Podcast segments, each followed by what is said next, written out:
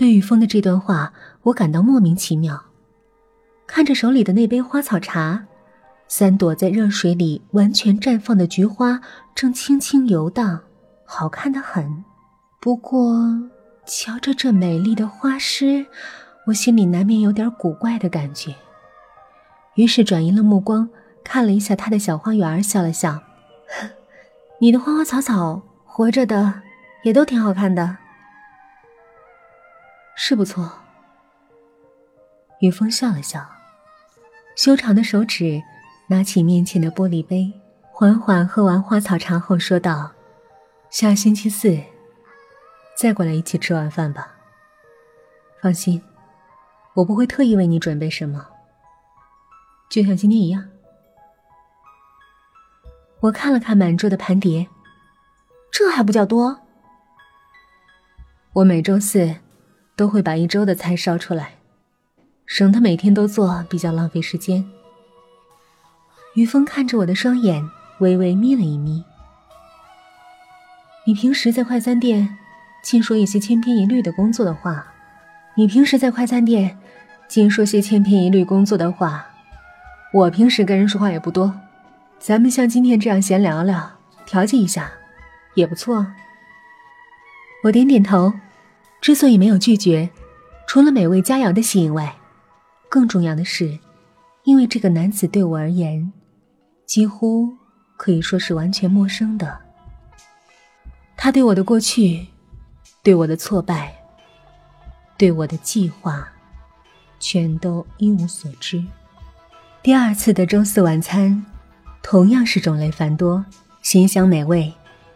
饭后的闲聊中，雨峰告诉我，我以前看到的那些猫，都是这个院里的流浪猫。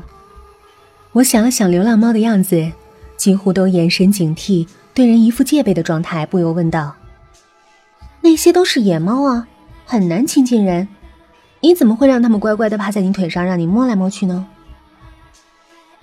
因为我女朋友自己养猫，所以身上可能带着微弱的猫的气场，让那些流浪猫愿意靠近它。我们以前晚饭后在院子里散步。经常带着猫粮喂它们，所以这些猫对我也挺亲近的。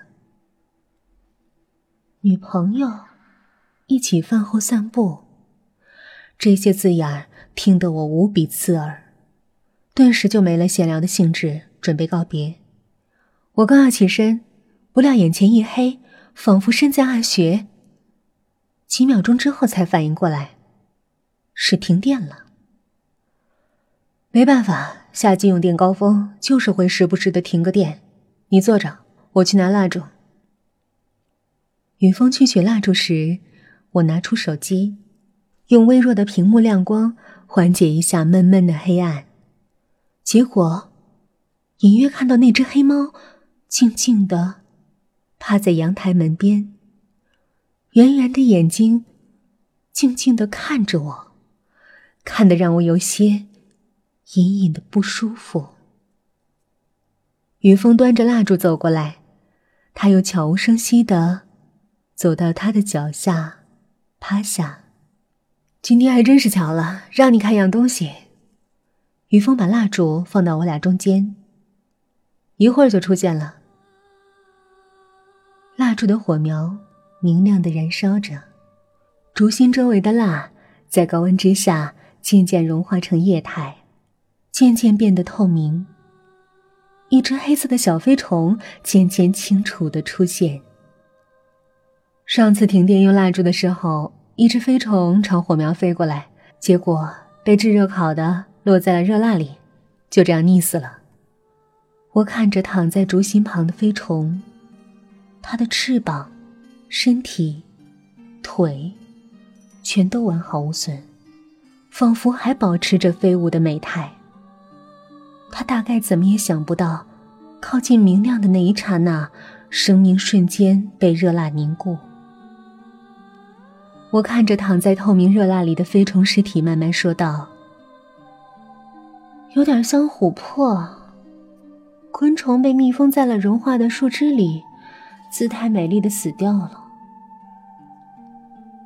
跟琥珀还是不一样的。于峰话音刚落，我的眼前大亮，电灯又照常工作了。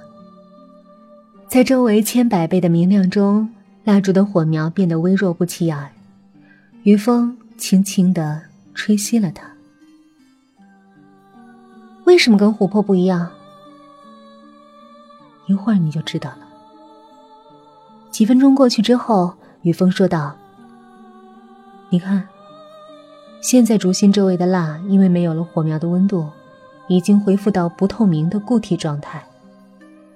如果我不再点亮这根蜡烛，谁也不知道这里有一只死态很美的飞虫。这就是最大的不同。它没有琥珀那漂亮的棺材，可以让人。”好好欣赏。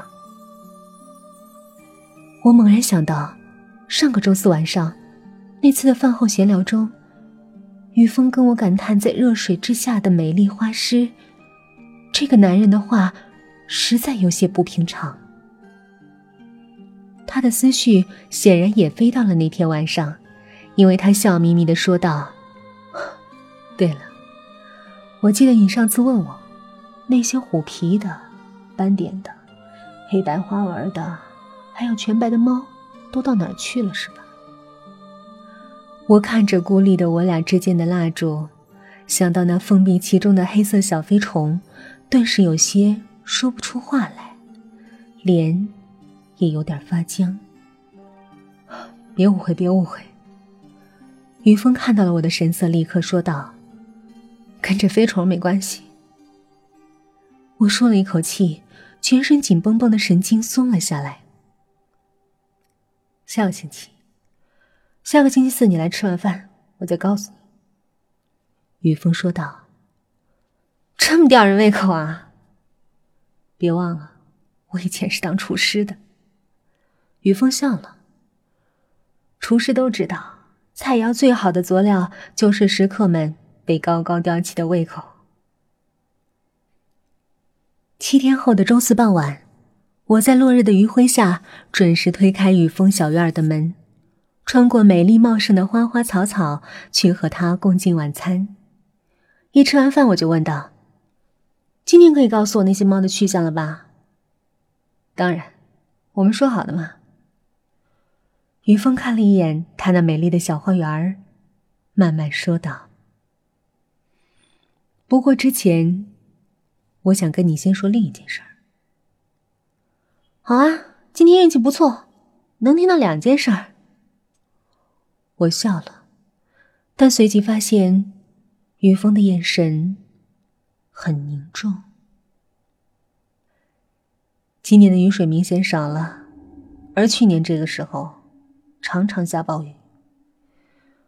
我上次跟你说过，我女朋友对流浪猫很有爱心。只要来我这儿，就带着猫粮去喂它们。结果，就在一个雷电交加的雨夜，他想到那些猫在恶劣的天气里很难觅食，一定会饿肚子，于是坚持要去喂它们。我坚持不让他去，因为外面不光下暴雨，而且雷电交加。但最后我还是拽不住他。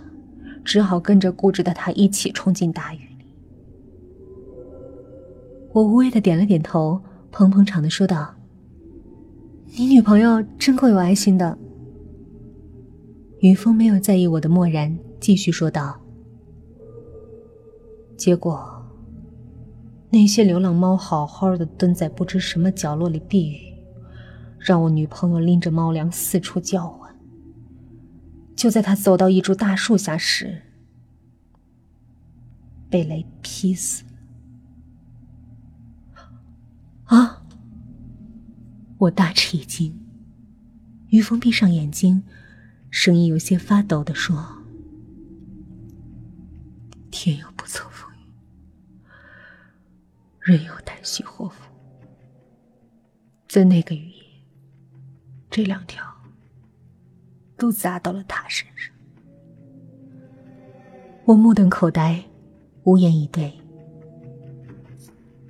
那些流浪，在天气放晴之后，像平常那样慵懒的晒太阳，闲溜的扑蝴蝶、玩耍，就像不知道发生了什么，更像不关心发生了什么。看着那些猫，我是无法像他们那样无动于衷，因为我以前跟着我女朋友一起喂过它们，所以倒也不难把它们换来。看着他们埋头的大吃着猫粮，我是不可能不愤怒的。这些猫，他们关心的就只有那几口猫粮。为了他们能够吃饱肚子，我失去了我最关心的人。于峰停了停，接着说道：“他们不应该这么无动于衷，应该为关心他们的人付出代。”我看着趴在于峰脚边的黑猫，它正舒服的趴在地上，美美的打盹儿。我把这些流浪猫一只只抱回家，毒死，然后埋在我的小院儿。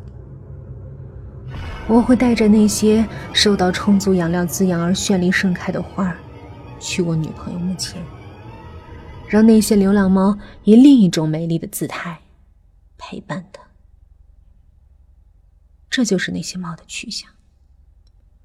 于峰看着我，慢慢问道：“你觉得我的做法对吗？你会觉得我残忍吗？”猫的尸体深埋在泥土里，随着时间流逝，渐渐分解，化为浓浓的养料，被植物的张牙舞爪般的根系吸收，滋养着茂密的茎干枝叶。滋养着美丽绽放的柔嫩花瓣，也抚慰着一颗痛失女友的悲伤心灵。嗨，本期故事讲完了。